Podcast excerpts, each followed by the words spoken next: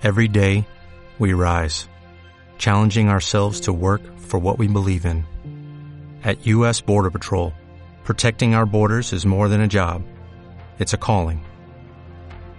Agents answer the call, working together to keep our country and communities safe.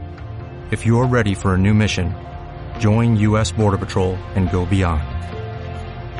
Learn more at cbp.gov/careers.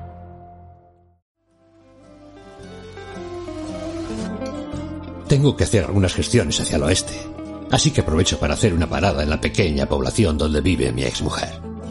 Hace cuatro años que no nos vemos. De vez en cuando, cuando escribo algo nuevo o publican sobre mí, le envío los recortes. No sé por qué lo hago. Nunca me contesta. No la he llamado por teléfono y no tengo ni idea de cómo va a recibirme.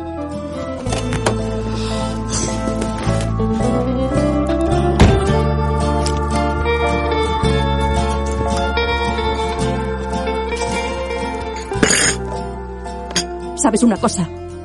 Creo que estás enfermo, como una cabra.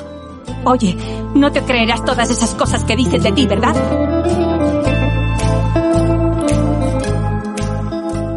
¿Te acuerdas de aquella vez que te amenacé con el cuchillo? Vagamente. Seguro que me lo merecía. Pero vamos, recuérdamelo. Si te estuvieses quemando vivo ahora mismo, cuerpo empezase a arder en este mismo instante, no correría a echarte encima un cubo de agua. Tu corazón es una jungla, una selva oscura, un cubo de basura. Y se queda tan ancha. Quiero que me dejes vivir en paz.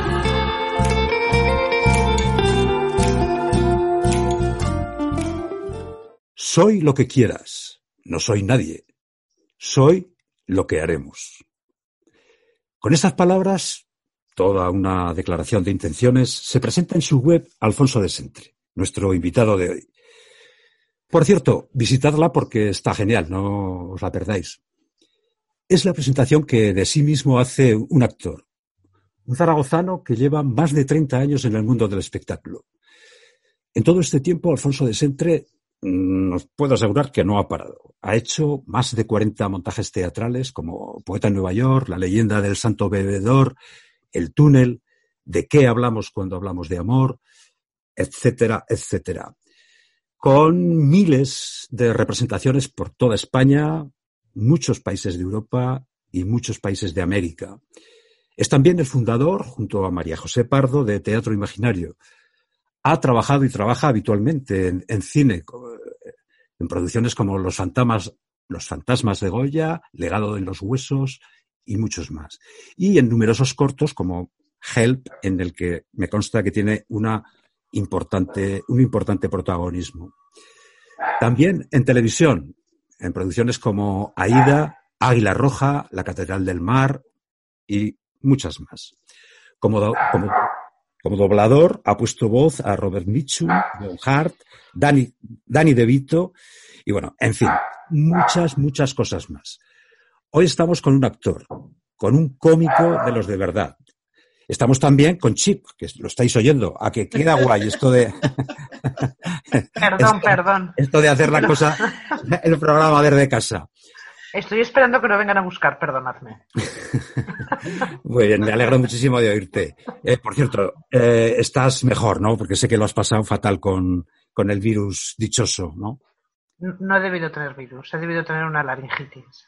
Ah, bueno. Cual, estoy mucho pues... mejor. Muy bien. Bien, volvemos con Antonio.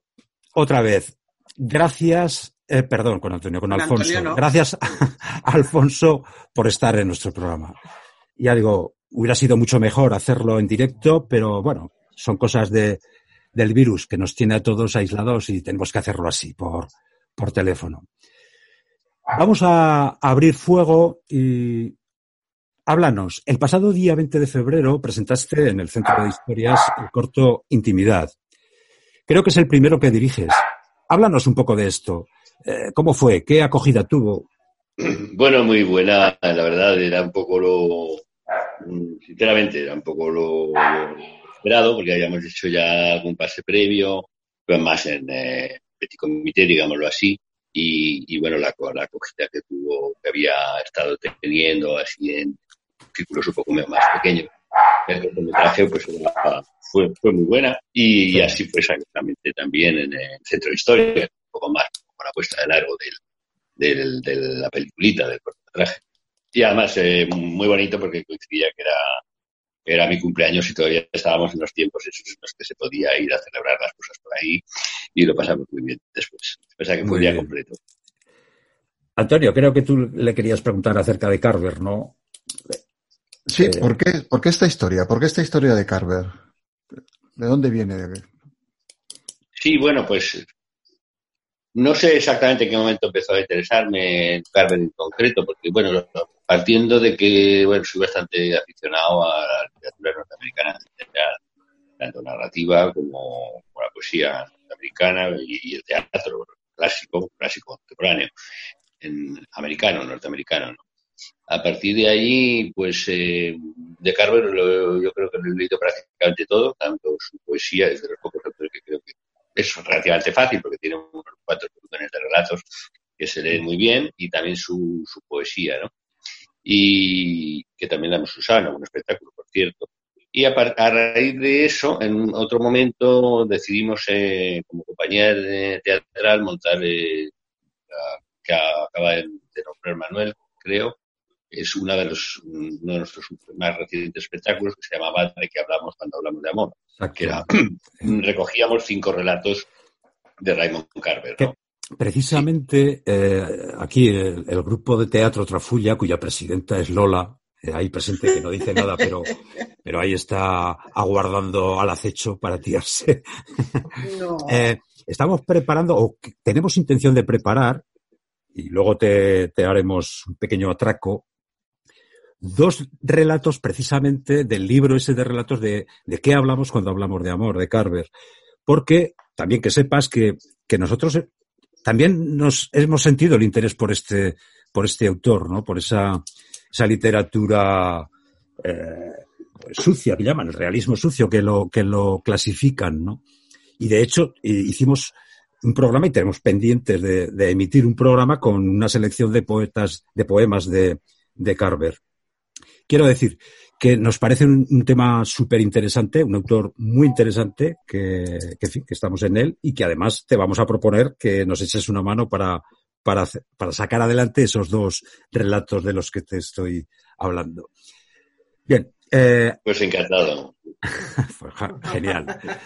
Oye, además de protagonista junto a María José Pardo, eres el director creo que te estrenas como, como director. Oye, dinos, ¿por qué te has lanzado a la dirección y, y cómo diablos se hace eso de dirigirse uno mismo? obviamente no, no, puedes salirte de ti mismo y verte. ¿Cómo se hace eso? Em, bueno, eh, parto de que tengo, la verdad, mucha experiencia en eso, en, ese doble papel, pero siempre, siempre hasta ahora eh, en teatro. Entonces he ido desarrollando un poco esa manera de verme, intentar verme con objetividad y tal desde fuera, o bueno, una cierta, ya a estas alturas, cierta facilidad para que lo que, para hacer en escena o en este caso en cine, más o menos lo que creo que debe hacerse y no, no desviarme demasiado de la, de la idea, ¿no? Y luego tengo la, la satisfacción de que cuando veo el, el, el resultado reflejado, pues pues no se aleja mucho de lo que, de lo que había previsto. Para mí dirigirme a mí mismo no es un problema serio, es más problemático el hecho de estar dentro y además intentar dirigir todo lo que pasa a tu alrededor. Eso ya es un problema que, con el que estoy acostumbrado a lidiar en, en teatro, pero en cine es mayor. La diferencia es un poco que en los espectáculos teatrales pues eh, hay unos periodos de ensayo, tal, y cuando ya estás en la función, pues realmente el director, aunque seas tú y estés también en el escenario, no tiene nada que decidir, no tiene nada que hacer. Hay que hacer, limitarse a hacer o intentar hacer lo que sea previsto. No hay ninguna decisión que tomar. Mientras que en un rodaje me he dado cuenta de que si el rodaje estás dentro del personaje, estás trabajando, pero al mismo tiempo tienes una compañera, en este caso activista, enfrente, a, que ya, a quien ya no puedes dar matices, y al mismo tiempo hay que tomar decisiones de tipo técnico.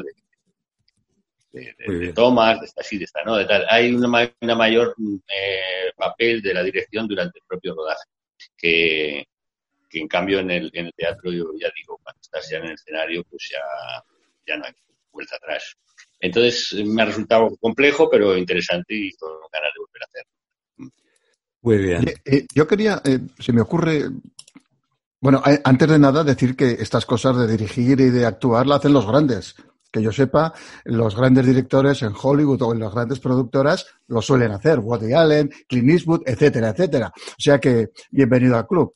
Oye, yo, tengo una, una curiosidad personal en el sentido de que me gustaría saber cuánto de duro te resultó el, pasar de, la zona amateur que es relativamente confortable a pasar a una zona profesional que me imagino que es bastante más dura.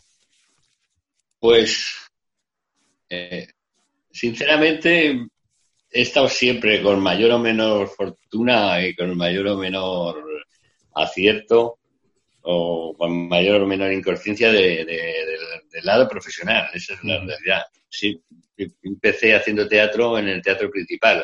Ahí me tiré a la piscina sin sí, es verdad. más. entonces, bueno, pues lo haría mejor o peor, pero he estado siempre del lado más, en aquellos tiempos, de una forma más independiente pero, pero sí plenamente profesional con la responsabilidad de estar en, en, espectáculos o en, eventos de, tipo profesional. Entonces, para mí lo duro no fue, fue quizá inconsciencia pura, pero ahí me te pregunto esto porque en, el aspecto musical, para gente que toca y que quiere tocar por ahí, la verdad es que pasar de un lado al otro es casi casi imposible. Porque habitualmente estás en el lado amateur. ¿Por qué? Pues porque no cobras nunca. Esa es la, faena. Por eso me interesaba y me alegro que, en tu caso, seguramente debido a tu atrevimiento, que me parece muy, muy heroico, pues hayas podido hacer la carrera de esta manera. Me, alegro mucho. Oye, sí, eh, bueno, no, perdona. Sí, bueno, en los inicios eh, eran profesionales en cuanto a planteamiento y en cuanto al, reto, al reto que estabas, en los espacios en los que estabas y el público esperaba un espectáculo profesional. Ahora, de ahí a cobrar más o menos, al principio pues, pues, éramos profesionales en el sentido que nos sentíamos y la responsabilidad que teníamos era esa. Pero, pero no se cobraba nada, era todo amor al arte, en cierto modo. O sea que un poco como lo que Muy bien. Sí. Oye, eh, y, personalmente, como protagonista, productor, director, ¿estás satisfecho del resultado y del trabajo de, tu equipo? Me, estoy refiriendo a intimidad, claro. Respecto a este último trabajo de intimidad, eh, sí, sí, estoy, estoy muy satisfecho. La verdad es que me hubiera gustado quizá tener algo más de, algo más de tiempo. Era un que estaba concentrado todo en una única en una única sesión, había que hacerlo así por necesidades de producción y por presupuesto, sí o sí. Y entonces salió bien, pero me hubiera gustado quizá poder disfrutarlo un poco más, eh, tener alguna toma más, algún recurso que no se llegó a dar tiempo a hacer. Pero esto es, esto es un poco, mm, viéndolo a todo lo pasado, estoy mm, muy satisfecho con el material que salió, cómo se ha trabajado y sobre todo con el equipo con el que contamos, porque realmente dirigir cine no es dirigir teatro y el cine necesitas eh, en teatro también por supuesto pero más que nunca rodearte de excelentes profesionales que controlen técnicamente lo que tú, a lo que tú yo en este caso pues eh, pues no llegas técnicamente no por, por ni por experiencia. Y entonces es una es una garantía no saber que, que, quien lleva la cámara quien lleva la fotografía quien lleva el sonido quien luego va a encargarse de, editar y de montar ese trabajo son excelentes profesionales. Y Hola. Te iba, a preguntar precisamente eso, que si lo habíais hecho de tirón o habéis hecho varias, varios días de rodaje. Pero vamos, lo acabas de decir ahora mismo, lo hicisteis de tirón, ¿no? Sí, sí, fue todo una localización y fue todo en el mismo día, una pausa para comer luego ya por la tarde, porque es que además no solamente en un día, sino que requería unas condiciones todo exterior y necesitaba unas condiciones de luz más o menos estables, aunque luego eso se estabiliza por otros medios. Eh, pero vamos, eh, una palabra, no se nos podía eh, hacer de noche, ni, eso, ni mucho menos. Entonces, claro, estábamos muy ceñidos a ese, a ese, a ese tiempo. afortunadamente salió, salió muy rápido, a pesar de que hay mucho texto, pues por, sobre todo por mi compañera María Repardo, pues eh, ahí fue una máquina, en el sentido de que por el lado de los actores no hubo que repetir demasiado en ningún momento y, fue fluido, ¿no? Pero sí, quizá faltó ahí un poco de calma ya después de comer, porque por lo, por lo que decimos, ¿no? Porque realmente ya las horas premiaban las horas de luz. Pero bueno, era así y así, hay que asumir. Hola Alfonso, soy Elena. Que no me ves, pero estoy aquí. ¿Qué tal? eres la única que no se te ve. Sí, que no se me ve, pero yo os veo a todos. Oye, ¿qué tal? A la Lenica. Oye, que, es muy impresionante ver la cantidad de gente que se necesita en un rodaje. O sea, el día de la mm. presentación eh, es una pasada, porque aparte de, claro, tú llevas muchos papeles encima, director, producción, supongo, bastante, eh, actor principal, etcétera, claro, pues es una, es un equipo de gente el que tienes, el que tienes que tener ahí, que luego resulta muy, resulta muy llamativo para los que no estamos acostumbrados a eso. No sé por qué. ¿Cuánto estáis entre, entre, entre cámaras, pues sonido, maquillaje, producción? que visualizar un poco la foto ahora mismo de rodaje, pero estaríamos pues en torno a 15 personas, algo así estaríamos. Y para una cosa aparentemente sencilla, pues, bueno, realmente sencilla, ¿no? Pero sí, un grupo de unas 15 personas, más luego la gente que no estaba durante el propio rodaje, pero que ha tenido también una intervención posterior, ya sea haciendo la música, ya sea con el montaje, eh, la sonorización, gente que no estaba propiamente en el rodaje, pero que, parte del equipo. Es un equipo para cualquier cosita en cine, si se quiere hacer un poco bien, pues hace falta realmente gente un equipo grande y claro, eso, cuesta, es costoso. Y por otro lado, es, bonito, ¿no? Eh, eh, esa agrupación de gente y ese, momento así tan de, tan de grupo, ¿no? Que se crea, que a veces en teatro trabaja más en sociedad, ¿no?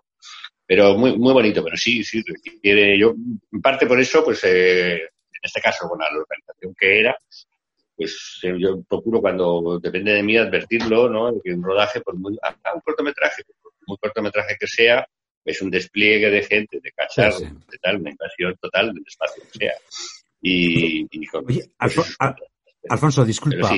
Eh, ¿Cuándo y dónde se puede ver aquellos que no pudimos o pudieron asistir a tu presentación en el Centro de Historias? Porque, a ver, yo he tenido la suerte de poderlo ver, porque creo que abriste una ventana en Vimeo y tuve la suerte de, poderlo ver, ¿vale? Pero, ¿cuándo y dónde se va a poder ver eh, en, adelante? Porque esa ventana de Vimeo la has cerrado.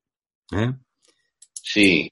Bueno, te contesto. Pues eh, había dos, de momento había dos, dos, dos fases más previstos en estas fechas.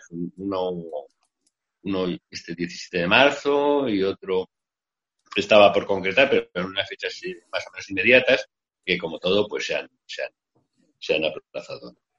De todas maneras, volverá a ser y será el momento a lo mejor de comentarla, que ahora no puedo avanzar ni fechas ni, ni lugares. Eh, al margen de eso, yo espero que se vea en, en los principales festivales de la ciudad, que es el cine de la ciudad, que es el cortometrajes de, de, Delicias en septiembre, hablamos ya de septiembre, ¿no? Y en diciembre en el Festival de Cine de Zaragoza, al margen de alguna otra edición que pueda haber hay pendiente de la biblioteca, o sea, hay ah, oportunidades, desde luego va a haber. Y eso sí, si me decís una franja, eh, abrimos un, otra ventana en Vimeo en, eh, cuando me digáis, pero de, de, una hora, de dos. Eso, eso, lo, hacemos en privado. Yo, a ver, Quería decir que eh, he tenido la suerte de verlo y me voy a mojar. Mi opinión, y esto es para que todos los oyentes conozcan, creo que estamos hablando de una producción de impecable factura, que está muy bien resuelta técnicamente, tanto en ambientación como en el doblaje de voces, esas voces en off, miradas a cámara interpelando al, al espectador me encantan. En definitiva, que se trata de un gran trabajo actoral que, muestra, en mi opinión, muy bien ese universo, esa atmósfera de Carver, ¿no? Esa tristeza, esa amargura, ese amargo como el café que toman sus personajes. unos personajes, una pareja que, que, bueno, que se despedaza sin que siquiera lleguemos a conocer su nombre. Se trata, pues, de un relato atemporal, desconcertante, inconcluso, como es habitual en Carver, en el que parece que algo ha pasado, algo importante ha pasado o va a pasar, que huye del esquema o la estructura habitual de planteamiento, nudo y desenlace, para, para detenerse en el interior del alma de unos personajes que inconscientemente quizás lo que buscan es el sentido de sus vidas. En definitiva, enhorabuena, Alfonso, yo creo que es para ser tu ópera prima en, en materia cinematográfica, que es un gran trabajo y de corazón lo valoramos. Esperamos que tengas, te deseamos todo el éxito del mundo. Pues muchísimas gracias. Yo no sé qué añadir al respecto. un aplauso, vamos a echar un aplauso. Bueno, esperamos verte por ahí, por los festivales, en el Festival de Tarazona, en el, bueno, en todos los de Aragón, sobre todo. Y, en, los Goya, qué cojones. Y, mucha mierda, sobre todo. No nos vamos a quedar cortos. Oye, pero. Alfonso, yo como presidenta del grupo de Trafulla tengo que darte las gracias por hacernos el favor de contar, de haber estado con nosotros y que puedas seguir. Bueno, de, eso, de eso vamos a hablar y con, y con, eso es con lo que quiero, o, me, nos gustaría terminar la entrevista hacemos una larga cambiada con tu libro y ahora vamos a hablar un poquito del nuestro, ¿no? Vamos a mirar un poquito el ombligo. Porque, porque como hemos eh, comentado al, inicio del programa, también eh, tenemos que agradecerte, como acaba de decir nuestra presidenta, eh, que, que nos hayas dirigido y que te hayas prestado a estar con nosotros y ayudarnos a poner en pie, radiofónicamente hablando, ese relato de Manuel Chávez Nogales, de A Sangre y Fuego, que vamos a estrenar precisamente dentro de unos minutos, en el momento que terminemos esta, esta entrevista. Como digo, te estamos sinceramente agradecido, pero queríamos también tirarte un poquito de la lengua. ¿Qué opinas acerca de, de el radioteatro? ¿Es teatro el radioteatro? Bueno, es la pregunta me la, me imaginaba y no, no, es, no es eh, fácil, o sea, porque en principio, en principio teatro es algo que sucede en vivo y con un actor y un espectador. Ya eso ya es teatro, pero y sin eso no lo es. Eso no puedo decir más que lo que realmente pienso o creo que es un poco la esencia del teatro. Ahora, dicho esto, eh, es una forma, desde luego, de, presentar el teatro viva, absolutamente viva, y, que también da un, aporta otras cosas como es, ese margen, ese margen al, oyente, ¿no? De, completar eso sin, una puesta en escena y sin unas caras determinadas. Entonces tiene un valor para mí y un, interés muy grande.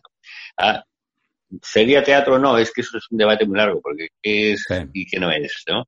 teatro. Peter Brook decía que, que, era eso, un teatro era un hombre haciendo algo delante de otro. No lo decía con esas palabras, pero, pero venía de decir eso. ¿no? Y, y claro, eh, parece que requiere la presencia viva del espectador.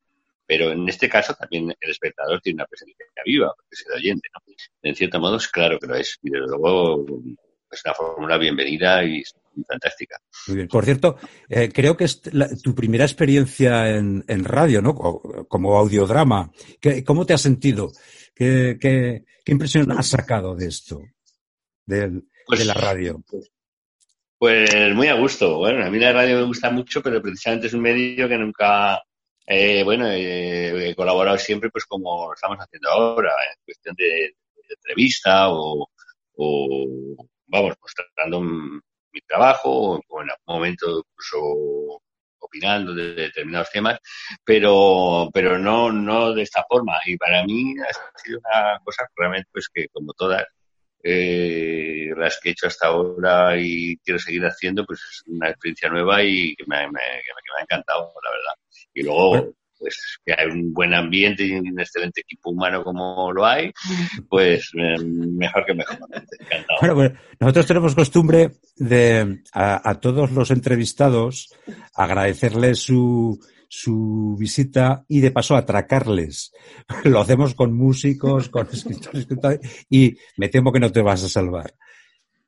Podemos decir que en el futuro, cuando tú puedas, cuando puedas conciliar tu agenda, que sabemos que la tienes repleta, podemos contar contigo para que nos ayudes, que nos dirijas y que nos ayudes a sacar adelante otros audiodramas como el que vamos a presentar dentro de unos minutos?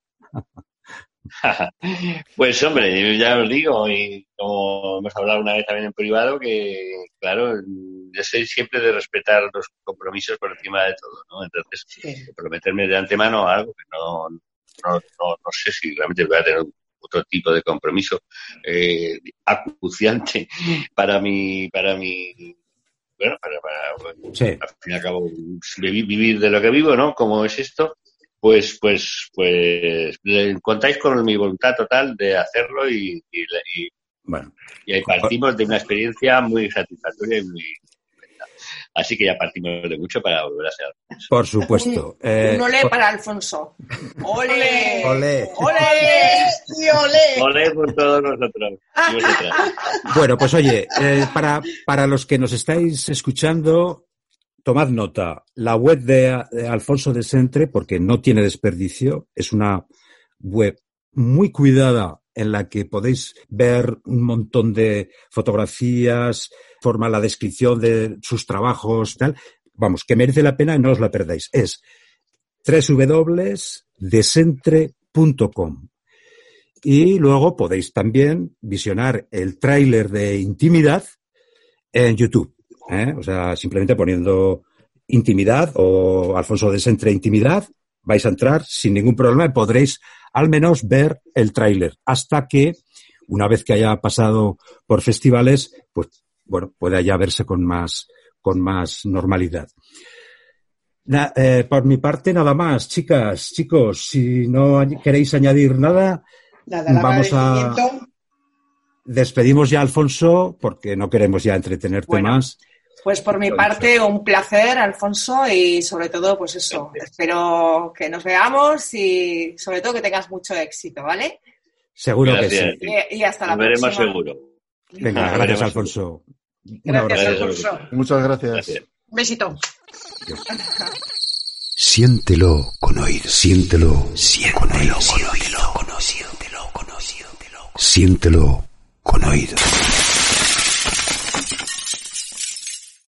O'Reilly Auto Parts puede ayudarte a encontrar un taller mecánico cerca de ti. Para más información, llama a tu tienda O'Reilly Auto Parts o visita oreillyauto.com. Oh, oh, oh